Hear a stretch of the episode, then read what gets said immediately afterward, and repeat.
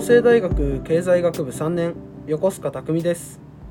この前愛犬の散歩をしていた際に信号無視をしてきたバイクに衝突されそうになり怖い思いをしました。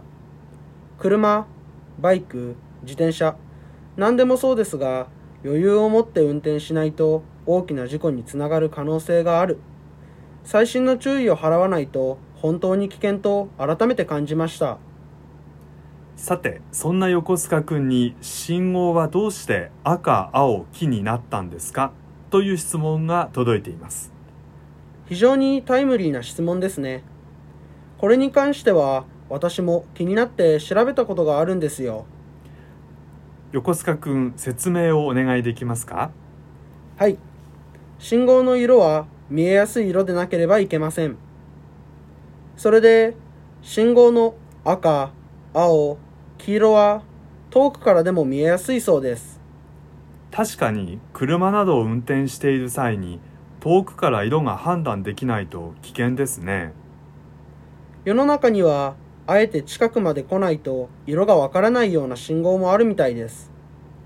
多摩キャンパスの近くの相原駅入り口の交差点の信号はまさに近づかないと色がわからない信号です色がわからないことで速度を落とさせスピード超過を防止する目的があるみたいですね。そういう信号もあるんですね、えー、話を戻しますが赤青黄色が用いられたのは理解ができました。でもどうして赤が止まれで青は進んで良いなのでしょう？はい。赤青黄色の中でも特に赤は色の波長が長く遠くまで届きやすいので注意を喚起する止まれに適しており用いられたと言われています。なるほど。ではなんで青は進んで良いなのですか？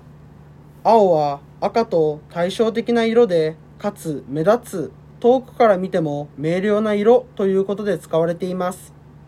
そして赤よりも弱い注意喚起を目的とした黄色は赤と青の中間にある色として採用され雨や霧など視界が悪い中でも比較的良好に判別できるとの理由から使われているみたいです。そうだったんですね。ところで横須賀君はオーストラリアに留学していたそうですが海外でも信号には同じ色が使われているんですか？はい。同じ色が使われていました。信号機の色は海外でも日本でも赤青黄色の3色で構成されています。